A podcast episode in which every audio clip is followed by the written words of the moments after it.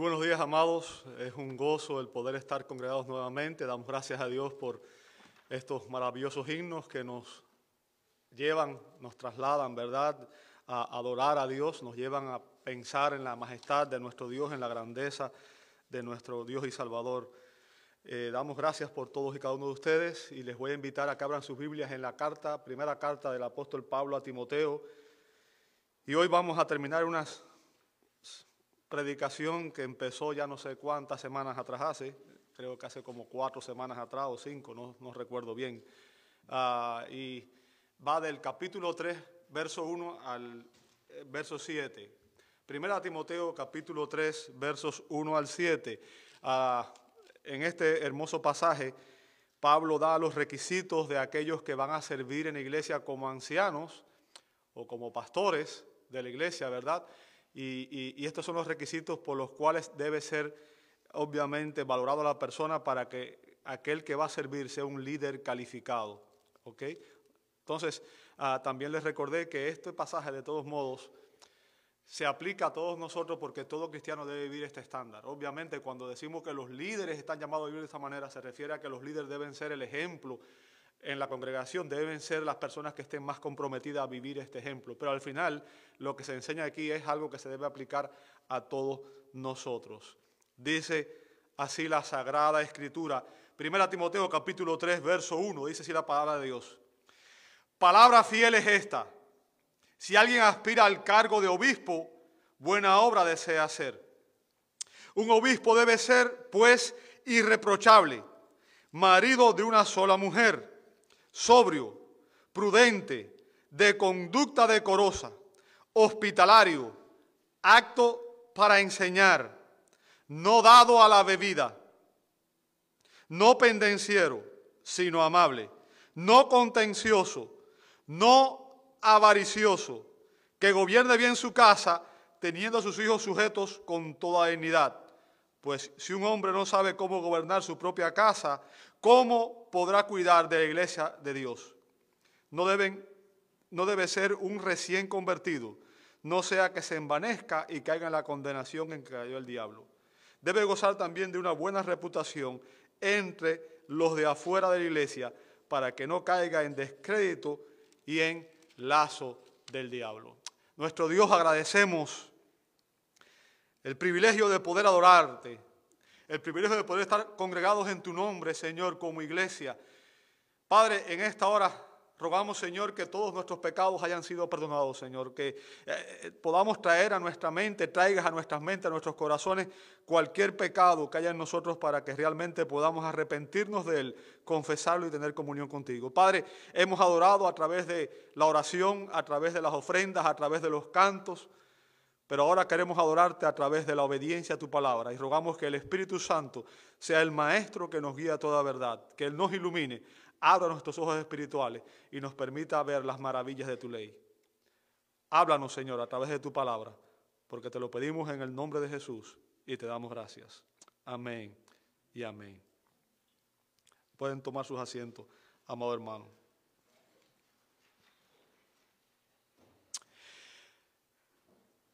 En el Antiguo Testamento, Dios habló a su pueblo y él dijo que a su remanente fiel, en Jeremías 3:15, él le daría pastores, dice Dios, le daré pastores según mi corazón, que os apacienten con conocimiento y con inteligencia. Le daré líderes conforme a mi corazón, que los apacienten con conocimiento y con inteligencia. Y ese debe ser el clamor del pueblo de Dios. Señor, danos pastores que nos apacienten de esta manera. Pastores conforme a tu corazón. Pastores que amen a Cristo. Pastores que amen a Dios y que estén comprometidos en obedecer su palabra. Esa debía ser la oración de toda la iglesia, ¿verdad? Y debería ser la meta de la iglesia.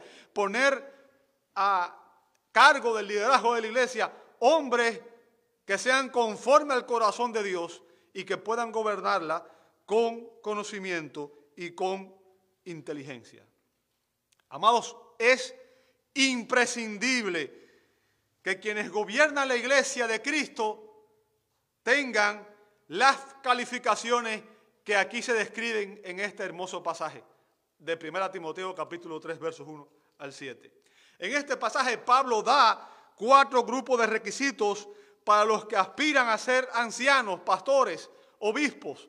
Y recuerden, dijimos que esas tres palabras son la misma cosa, pastor, obispo y anciano, eh, se usan sinónimamente, ¿ok?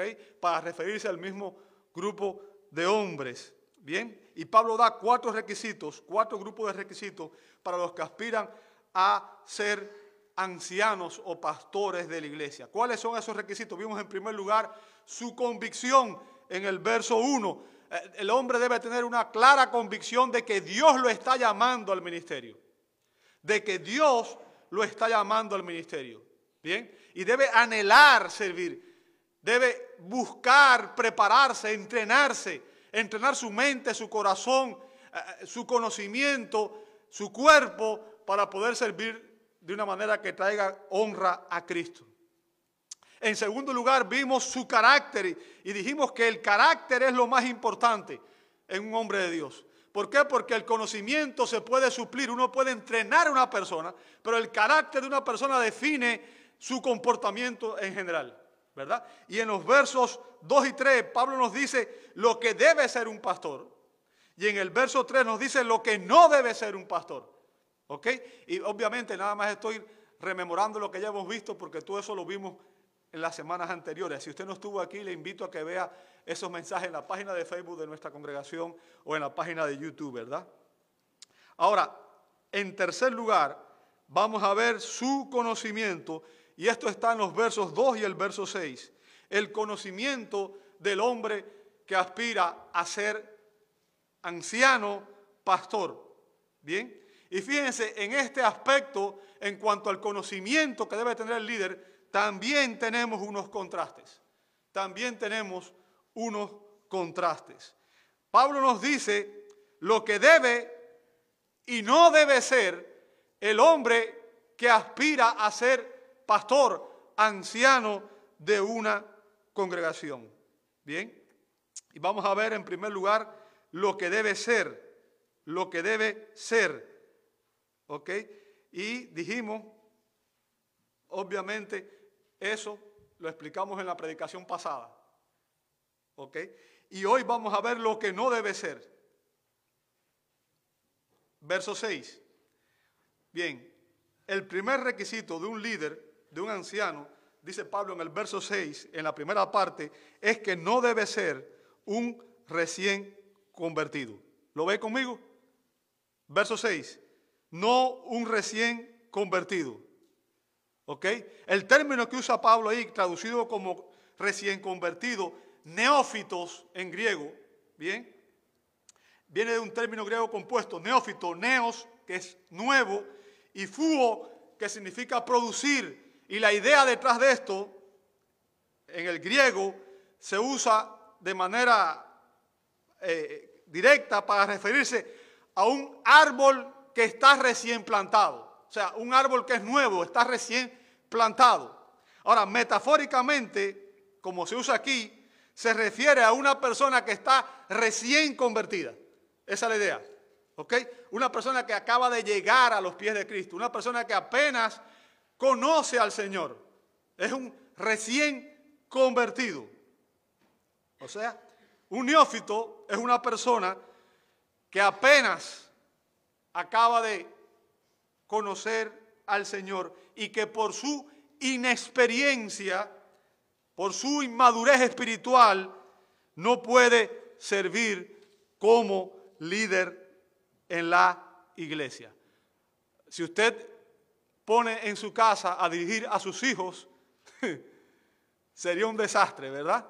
Imagínese, usted pone niños pequeños a dirigir, no tienen madurez emocional, no tienen madurez intelectual, y, van a hacer las cosas. Los niños siempre quieren hacer las cosas que no deben hacer. Van a querer comer dulces no van a querer comer la comida. Van a querer divertirse no van a querer estudiar. Ah, bueno, la idea detrás de esto es esa misma. Una persona inmadura, una persona que no tiene madurez espiritual, no puede guiar al pueblo de Dios. Ahora, quiero hacer una aclaración para que usted comprenda algo. La edad biológica no es garantía de madurez. ¿A qué me refiero? Yo conozco personas que tienen 70 años y son más inmaduros que personas que tienen 15 años. La madurez no es sinónimo de edad. Bien, la edad no garantiza la madurez. Y el punto es que hay personas que maduran más rápido que otras. Personas que maduran más rápido que otras. Timoteo, el pastor joven a quien Pablo le escribe esta carta, era un hombre muy joven. Y en aquella cultura eh, eh, eh, era raro ver a un hombre de su edad. Timoteo tenía unos 35 años cuando Pablo le escribió esta carta. ¿Ok? Y ver un hombre de 35 años en aquella cultura siendo líder espiritual era algo que muchas veces no era visto. Bien, eh, usted puede ver eso en 1 Timoteo 4:12. Pablo le dice, ninguno tenga en poco tu juventud. ¿Por qué? Porque había gente que lo despreciaba por ser joven. ¿Ok? Ah, pero, como dije, la edad no es sinónimo, no es garantía de madurez. Y hay personas jóvenes que son maduras espiritualmente. Ahora, el punto es que Timoteo entonces tenía que ganarse el, respeto siendo obviamente un hombre que dio un ejemplo piadoso, un ejemplo de madurez. ¿Bien? Y el, énfasis que está haciendo Pablo es que aquel que va a ser líder debe ser una persona madura espiritualmente, madura emocionalmente, madura psicológicamente, madura en todas las áreas de su vida. ¿Por qué? Porque una persona inmadura no puede guiar a otras personas. Bien. Ahora, a pesar de su juventud, Timoteo no era un neófito. Timoteo había estado por 20 años con el apóstol Pablo. O sea, Pablo lo había discipulado y lo había entrenado de tal manera que él tenía una amplia experiencia ministerial. ¿Bien? y tenía una gran madurez espiritual. Ah, yo quiero que usted entienda algo. Hay algo que es crítico que entendamos. ¿Ok? No se aprende la vida cristiana solamente a través de los libros. En la, eh, eh, la manera en que Dios diseñó la vida espiritual, uno de los medios que Dios usa es el discipulado personal, la interacción. Usted ve que Jesús, Jesús le dio un seminario de tres años a los apóstoles. Pero Jesús compartía con ellos, mucho, con ellos mucho tiempo, ¿verdad? Pablo le dio un seminario a Timoteo de 20 años y Pablo compartía con ellos mucho tiempo, ¿ok? Y, eso es algo que tenemos que tener en cuenta. El discipulado debe ser personal. Ahora, al examinar un hombre para liderazgo, lo primero que una iglesia debe evaluar, amado hermano, es su madurez espiritual y no su madurez biológica. Bien, o sea, esta persona tiene madurez espiritual, tiene conocimiento de la palabra de Dios, aplica la palabra de Dios en su vida, vive la palabra de Dios. Ojo, hay personas que pueden recitar la escritura, pero no obedecen la escritura. Y eso no es madurez espiritual. ¿Ok? No se trata de tener el conocimiento intelectual de la escritura, se trata de, se trata de que la persona que es espiritual aplica lo que aprende, vive lo que enseña. Bien, y eso es importante. Un anciano debe ser elegido entre los hombres que poseen mayor madurez espiritual en la congregación. Ahora, ¿Por qué razón es que Pablo da esta advertencia? ¿Por qué no se debe elegir a un recién convertido como un líder espiritual? Fíjense lo que dice Pablo a continuación, ahí en el verso 6. No sea que se envanezca. O sea, Pablo dice aquí que el peligro de poner a un hombre inmaduro es que ese hombre se va a envanecer ¿sabe? El término que usa ahí en el griego, tufo. No sé en la cultura de ustedes, pero en mi país le decimos tufo en español a algo que tiene mal olor. No sé si, pero cuando algo tiene mal olor, en mi país decimos, tiene un tufo tremendo, tiene mal olor. ¿verdad? Pero bueno, en griego la palabra tufo significa algo que está envuelto en humo. Algo que está envuelto en humo deriva de tufos, una raíz que significa humo y es usado metafóricamente con una persona que se envanece, ¿bien? Infatuarse, envanecerse, que se enorgullece, ¿bien? La versión moderna lo traduce como que está hinchado de orgullo. Se cree que es superior a los demás. Bien. Y lo que Pablo está advirtiendo aquí, y esto es una advertencia seria, déjeme decirle, lamentablemente yo he visto esto y he visto las consecuencias que tiene esto. ¿Ok? He visto líderes inmaduros que están sirviendo hoy, lamentablemente, cuando no deberían estar sirviendo. ¿Ok? Un nuevo converso no tiene la madurez espiritual que se requiere para ser un líder espiritual. Y obviamente el peligro es que él se envanezca y se enorgullezca. ¿Sabe? Se le suban los humos, quiere hacer, quiere convertirse en el hombre que gobierna la iglesia, se quiere convertir en un tirano en la iglesia. Y eso es algo que ha pasado. Y lo vemos en la escritura. Por ejemplo, si usted ve en la tercera carta del apóstol Juan, tercera de Juan, versos 9 y 10, Ahí se habla de un hombre llamado Diótrefes, a quien se le subieron los humos a la cabeza y que quería controlar la iglesia.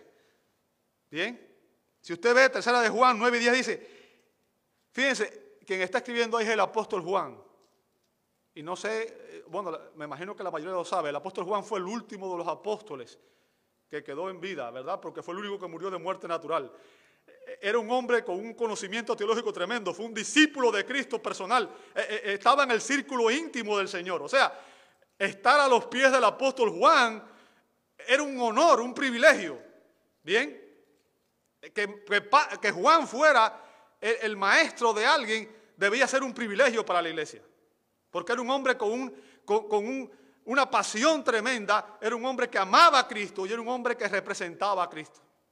Sin embargo, note lo que dice Juan a Diótrefe. Dice, escribí algo a la iglesia. Juan le había escrito a la iglesia. Pero Diótrefes, a quien le gusta ser el primero entre ellos. ¿Ve usted lo que es una persona infatuada?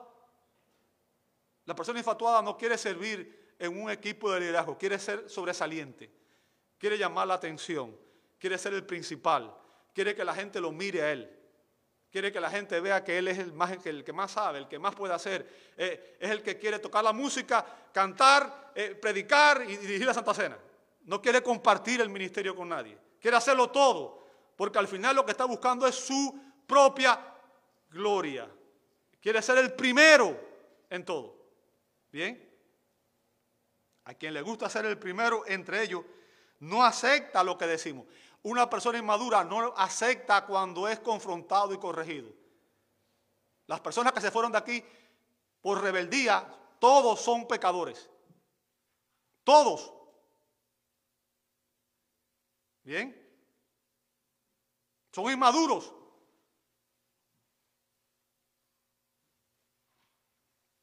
No aceptan lo que decimos. Por esta razón, si voy llamaré la atención. Fíjense lo que dice Juan. Las obras que hacen acusándonos injustamente con palabras maliciosas y no satisfecho con esto, él mismo no recibe a los hermanos, se lo prohíbe a los que quieren hacerlo y los expulsa de la iglesia. Y ahí vemos las consecuencias de un líder que no está calificado. Un líder que no está calificado manipula a la gente y trata de tener él la preeminencia. ¿Ok? A Diótrefes le encantaba tener la preeminencia. Le encantaba. Era un hombre egocéntrico, un hombre egoísta, un inmaduro espiritualmente. O sea, él no buscaba servir a Cristo, sino que él buscaba que la gente le sirviera a él, lo reconociera a él, ser el centro de atención.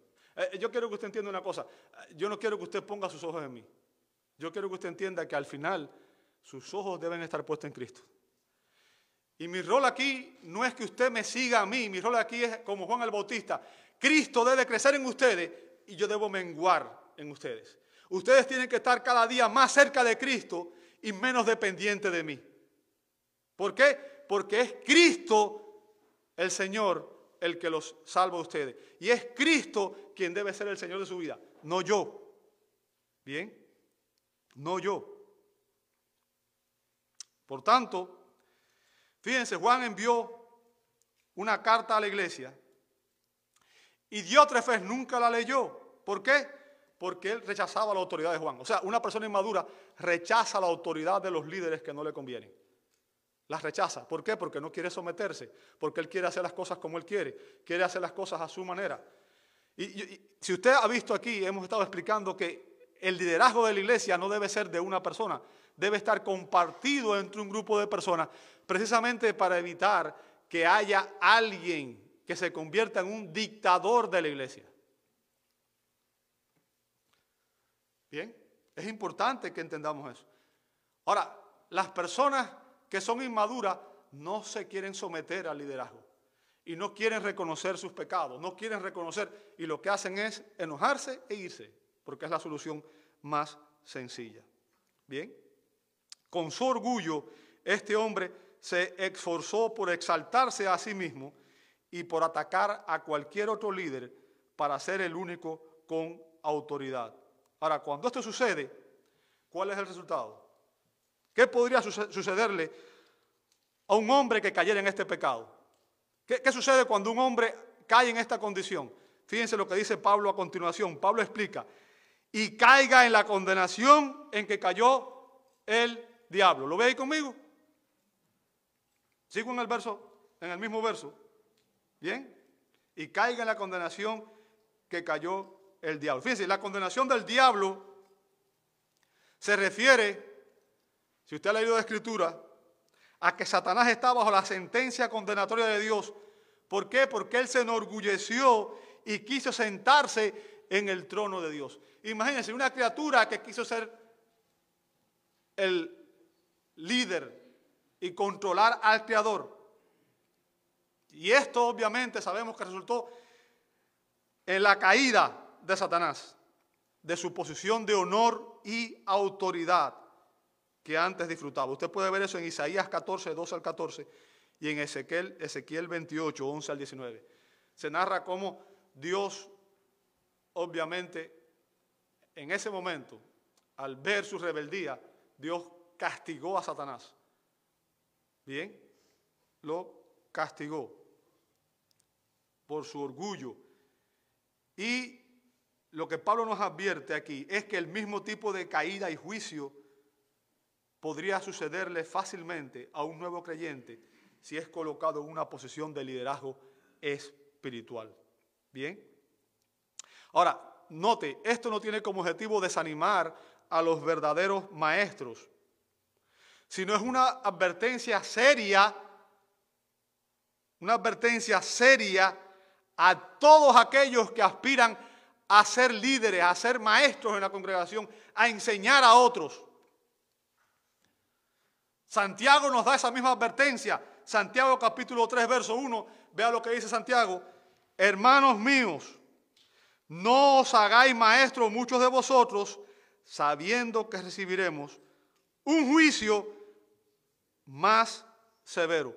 otra traducción podría ser, o una mayor condenación.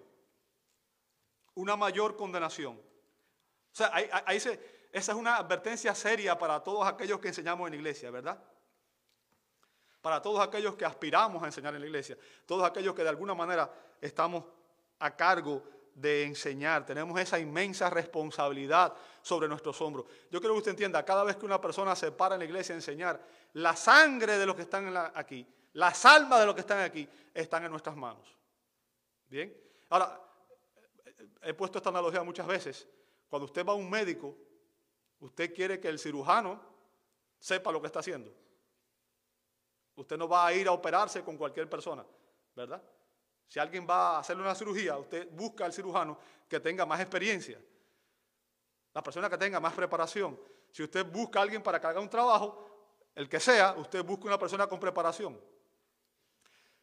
Lamentablemente hay muchas personas que están siendo líderes y enseñando cuando aún no saben la escritura. Y eso es un grave problema. Bien, es una seria responsabilidad ser maestro. Porque los líderes ejercen una gran influencia sobre la congregación. Los líderes ejercen una gran influencia. Bien, ahora, y el punto que está haciendo Santiago y está haciendo Pablo es que nosotros, los líderes, tendremos que dar cuenta ante Dios por todo lo que enseñamos, lo bueno y lo malo. Porque al enseñar, nosotros estamos guiando a las personas. Y si los estamos guiando mal, ellos van a caer en pecado. Y esa culpa va a ser nuestra. Bien. Los falsos maestros provocan la ira de Dios contra ellos mismos y serán condenados, la escritura advierte, severamente por hacer tropezar a otros con sus falsas enseñanzas. El orgullo fue el gran pecado del diablo. Déjeme decirle, el, recuerde que dije que había tres F, ¿verdad? Que eran los tres peligros que enfrenta el, el pastor, el líder, el cristiano. Falda, fama y fortuna. Fama se refiere a eso, orgullo. Cuando una persona se enorgullece, quiere ser el sobresaliente, quiere hacerlo todo, ¿verdad?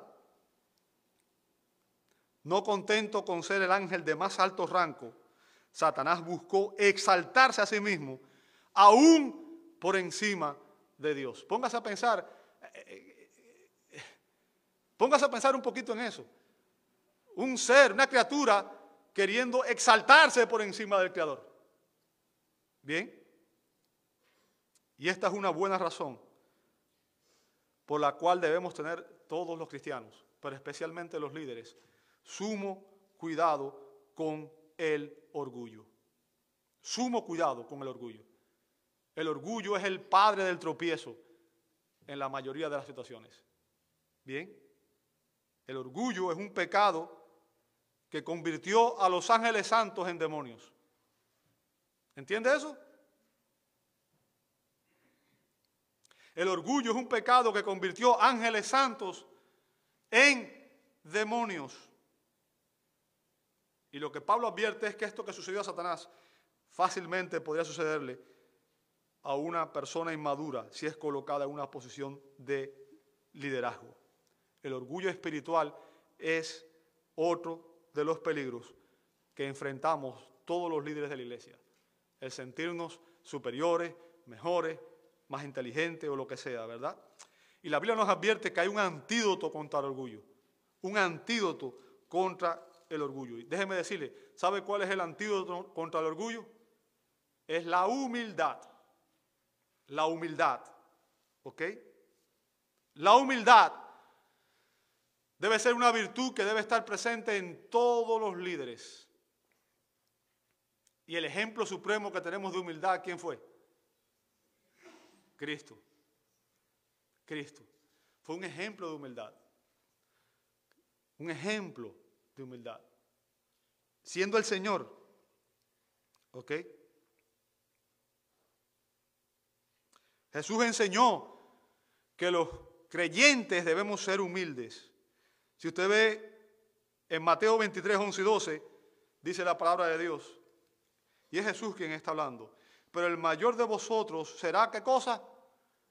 Vuestro servidor. Y cualquiera que se ensalza, se ensalce, será humillado. Y cualquiera que se humille, o sea, cualquiera que se exalte a sí mismo, será humillado por Dios. Y el que se humilla ante Dios, ese será exaltado. El punto es que lo que está diciéndonos es, si tú quieres ser grande en el reino de Dios, debe ser qué cosa? Humilde. Debe ser humilde. Humilde. No debes procurar la grandeza, no debes procurar ser el, el, que sobresale, el que siempre dice, el que siempre habla, el que siempre llama la atención, el que está en el centro. Ese no es el líder. ¿Ok? Los puestos de liderazgo siempre deben verse como una oportunidad para servir a los demás y no para enseñorearse de los demás. ¿Se entiende eso? Un líder en la iglesia es el que más sirve, no es el que más manda. Bien. Los que se exaltan a sí mismos, la Biblia lo dice, que ellos serán humillados. Tarde o temprano serán humillados. Y que los que se humillan en el servicio, algún día, aunque no sea en esta tierra, ellos serán exaltados. Déjeme decirle, cuando una iglesia hace una mala elección de ancianos, siempre existe el peligro de que estos hombres caigan en un comportamiento diabólico. ¿Ok? En que se conviertan en tiranos, en que se conviertan en personas que empiezan a controlar la iglesia y hacer que la iglesia funcione como ellos quieren y no como Cristo quiere que funcione. Al igual que Satanás, un hombre que es inmaduro y se le permite ocupar el oficio de anciano, puede volverse orgulloso, puede exaltarse y como consecuencia Dios lo va a tener que humillar para que aprenda la lección. Y entonces, lamentablemente, como Satanás estaría sujeto a la maldición de Dios sobre aquellos que son orgullosos y rebeldes.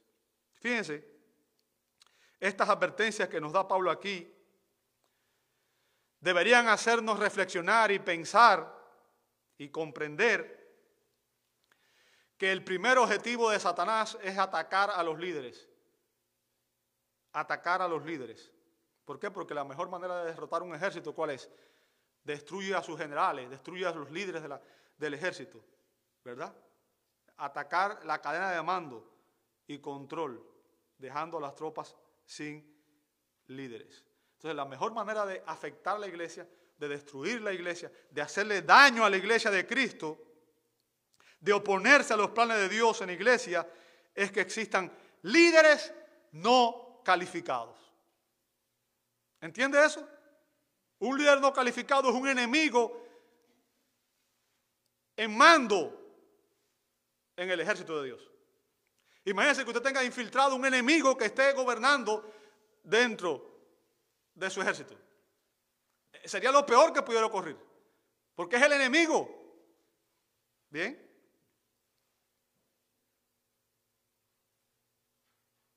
Es importante que entendamos esto.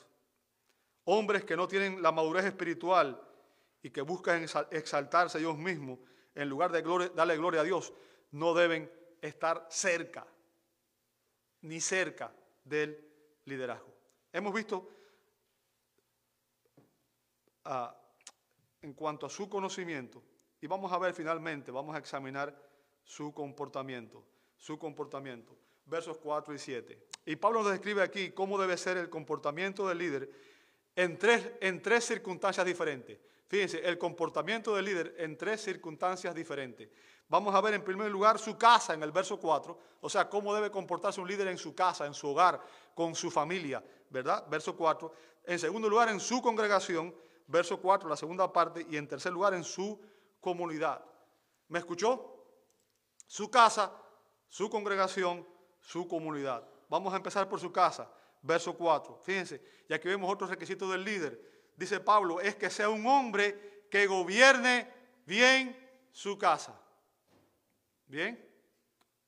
Un requisito para un líder espiritual es que, verso 4, la parte A, que gobierne bien su casa. O sea, aquellos que aspiran a servir en el liderazgo de la iglesia deben tener una vida familiar ejemplar.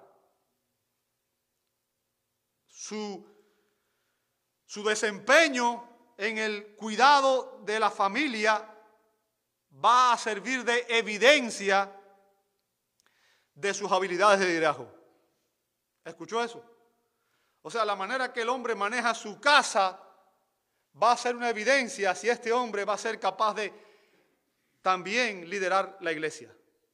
Un hombre que no lidera bien su casa no va a poder liderar bien la iglesia. ¿Ok? El término gobernar ahí Es la traducción del verbo griego proistemi, proistemi, literalmente. O sea, y significa estar en pie y de ahí conducir, ocuparse de. Eh, y tiene dos significados, fíjense. Este tiene dos significados eh, principales. Uno es supervisar y el otro es nutrir.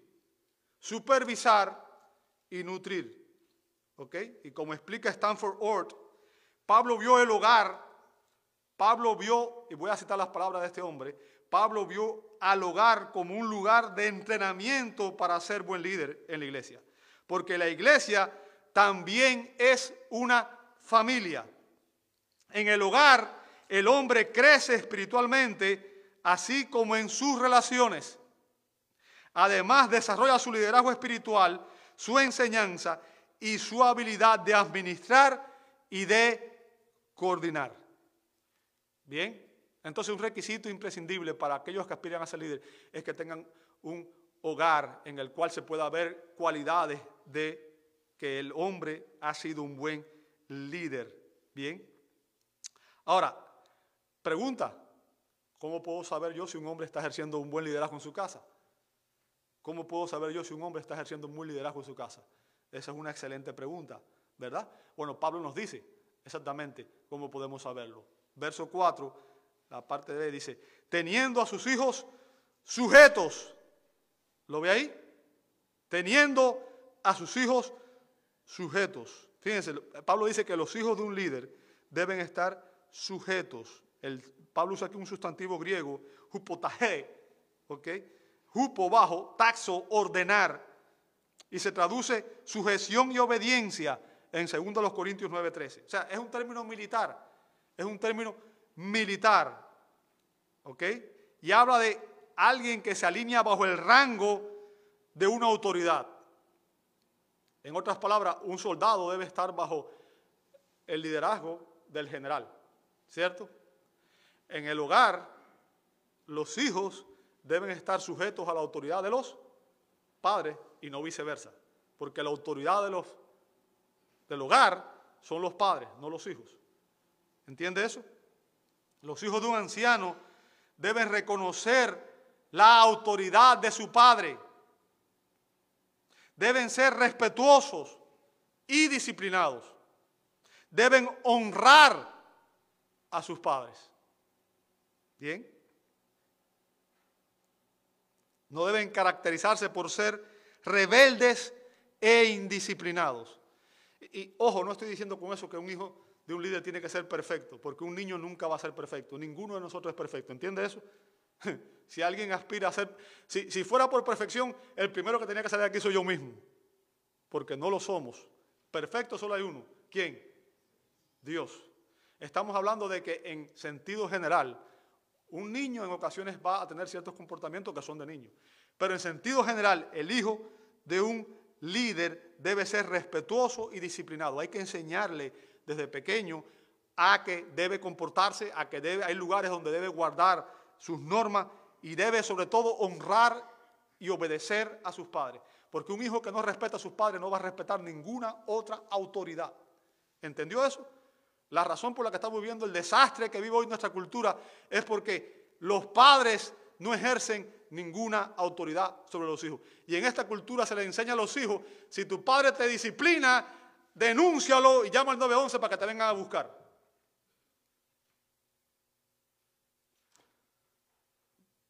Por eso usted no veía el desastre que hay hoy en, el tiempo en que yo crecí. ¿Por qué? Porque a mí mis padres me disciplinaban. Y me llevaban a la escuela y le decían a los maestros, ahí lo tiene, si se porta mal, péguele y después llámeme para pegarle yo de nuevo.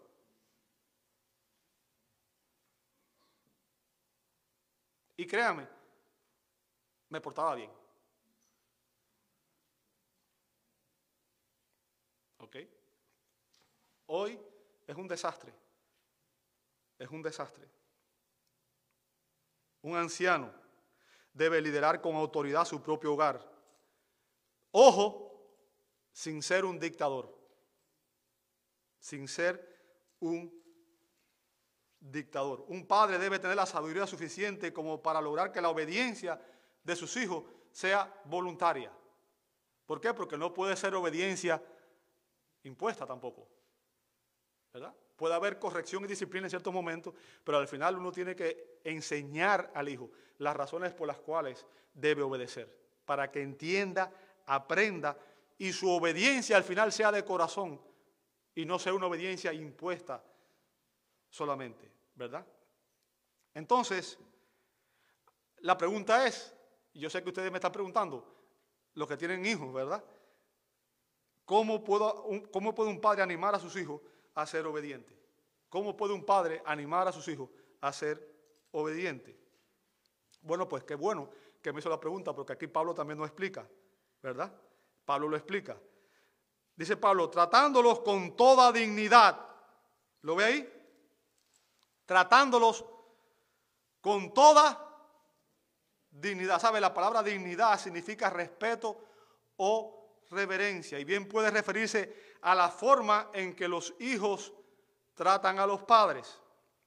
O sea, la, la mejor manera de hacer que los hijos sean obedientes no es controlándolos sobremanera, no es manipulándolos, sino respetándolos.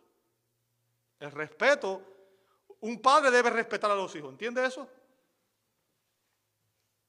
Debe respetar a sus hijos.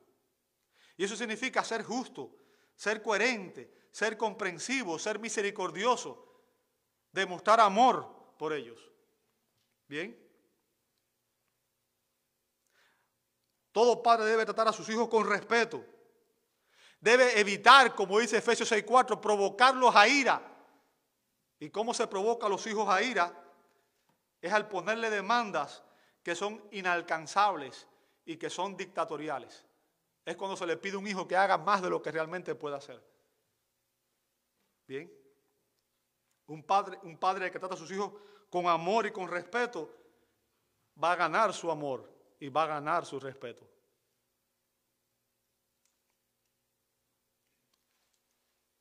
Los hijos deben saber que sus padres lo aman profundamente y que siempre, en toda ocasión, lo que están buscando es su mayor bienestar, su mayor bien, aún cuando tienen que disciplinarlo. Porque yo sé que las disciplinas que me impuso mi madre siempre fueron por amor a mí y siempre fueron para que yo fuera una mejor persona, una persona de bien. Como dice Philip Graham, un hombre que cuida bien de sus propios hijos podrá cuidar de todos los hijos de Dios. Un hombre que cuida bien de sus propios hijos podrá cuidar de todos los hijos de Dios. Ahora, lo opuesto también es verdad. Un hombre que no cuida bien de sus propios hijos no podrá cuidar bien de los hijos de Dios. Un hombre que sus hijos no lo respetan, la iglesia no lo respetará. Un hombre que no disciplina a sus hijos, no puede disciplinar a nadie más. Bien. Así que un medio que nosotros podemos utilizar para determinar la potente, la, la, potencial habilidad que tiene un hombre para el liderazgo es examinar el comportamiento de su familia y especialmente de sus hijos. ¿Respetan sus hijos al padre lo suficiente como para someterse a su liderazgo? Cuando los hijos no respetan ni obedecen al padre, entonces es poco probable que ese hombre pueda servir como líder en la congregación. Para los cristianos, y quiero que escuchen muy bien esto, para los cristianos, la iglesia y el hogar son uno solo, uno solo. ¿Ok? Un hombre cuyo temperamento enojado y, disciplina inconsistente exaspera a sus hijos, exacerba su rebelión. O sea, si usted, si usted por su temperamento enojado y disciplina inconsistente trata a sus hijos de esa manera, lo va a llevar a airarse y eso va a hacer que se rebelen más. ¿Bien? y esa persona no va a estar calificado para servir como un líder espiritual de la iglesia. Es importante que entendamos eso. Para los cristianos, escuche bien lo que voy a decir, la iglesia y el hogar son uno solo. Uno solo. Los puritanos, los puritanos que han sido uno de, los creyentes que más impacto han tenido a lo largo de la historia de la iglesia. ¿Por qué? Porque sus enseñanzas transformaron la iglesia, llevaron a la iglesia una comunión íntima con Dios como en ninguna otra época de la historia de la iglesia. Decían que la familia, la familia es una iglesia pequeña. La familia es una iglesia pequeña. El líder no puede comportarse de una manera en la iglesia y de otra manera en su casa. Bien. Si lo hace, su esposa y sus hijos van a detectarlo y lo van a considerar un hipócrita. Un hipócrita. Y un anciano, un pastor, debe liderar su hogar y la congregación con tres cosas. Amor, verdad y disciplina. Amor, verdad y disciplina.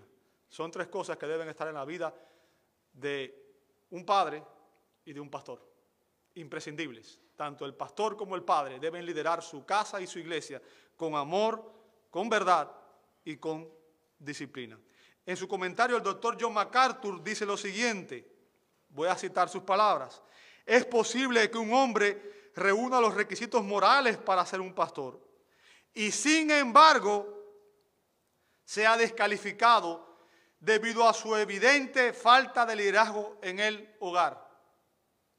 Un hombre que vino a Cristo tarde en la vida, después de que su esposa e hijos hubieran establecido patrones de comportamiento y tuvieran un hogar en el caos, podía servir al Señor, pero no como un anciano o un diácono.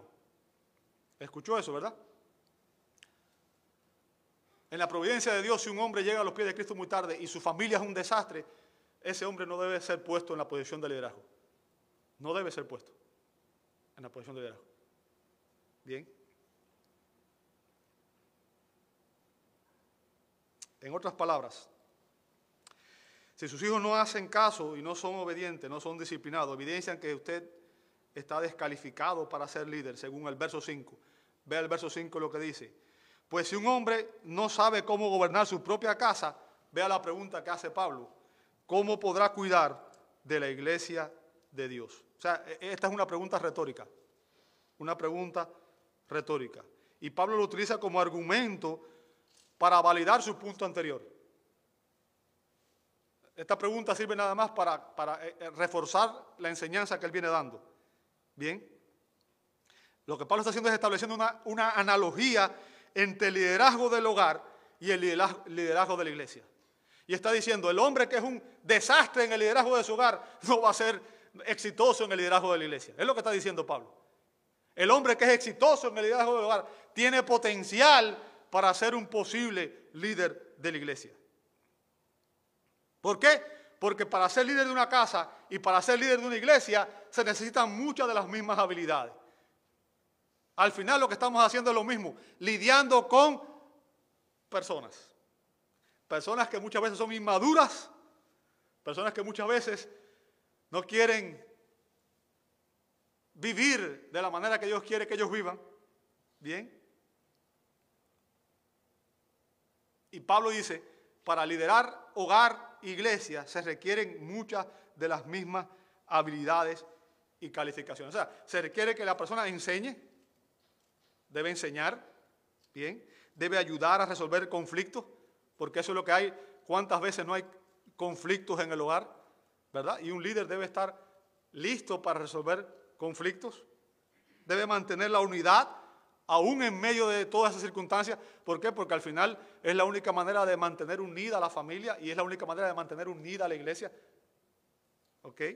Debe promover el amor entre los miembros. El amor entre los miembros. Debe motivar a todos para que se sirvan los unos a los otros. Para que nos sirvamos los unos a los otros. ¿Sabe? La iglesia, igual que el hogar, debe ser un lugar donde las tareas sean compartidas. Todos estábamos llamados a servir, no un grupo nada más. Todos deberíamos estar sirviendo, tanto en el hogar como en la iglesia. Bien. Lamentablemente no siempre es así. Y lo que Pablo está enseñando es que si un hombre tiene éxito en liderar su familia, hay grandes probabilidades de que tenga éxito en liderar la iglesia. Pero al mismo tiempo la implicación opuesta es, verdad. Si un hombre no tiene éxito al liderar su propia familia, queda descalificado automáticamente para convertirse en un líder de la iglesia. Así que hemos visto en primer lugar su comportamiento en la casa y vamos a ver ahora su comportamiento en la congregación. Fíjense, verso 7 dice, debe gozar también de una buena reputación. Y aquí vemos otro requisito del líder, ¿verdad? Debe ser de un carácter piadoso. El líder debe, eh, eh, o sea, eh, el carácter piadoso del líder debe ser, debe ser evidente, no solo en su casa, sino también en su congregación. Debe tener una buena reputación. El término que usa ahí en griego, de ahí se deriva nuestra palabra en español mártir, y significa dar evidencia o dar testimonio de. ¿Bien? Se refiere a aquello que alguien, alguien atestigua o declara acerca de una persona. Y lo que está diciendo Pablo es que la iglesia debe dar testimonio del carácter piadoso de sus líderes. La iglesia debe ver en sus líderes un carácter piadoso, un carácter digno de imitar. Debe dar testimonio de que posee las cualidades del carácter que se mencionan aquí, que debe ser un hombre que debe ser capaz de resolver diferencias, de amar a las personas, de instruir, de enseñar. ¿Bien?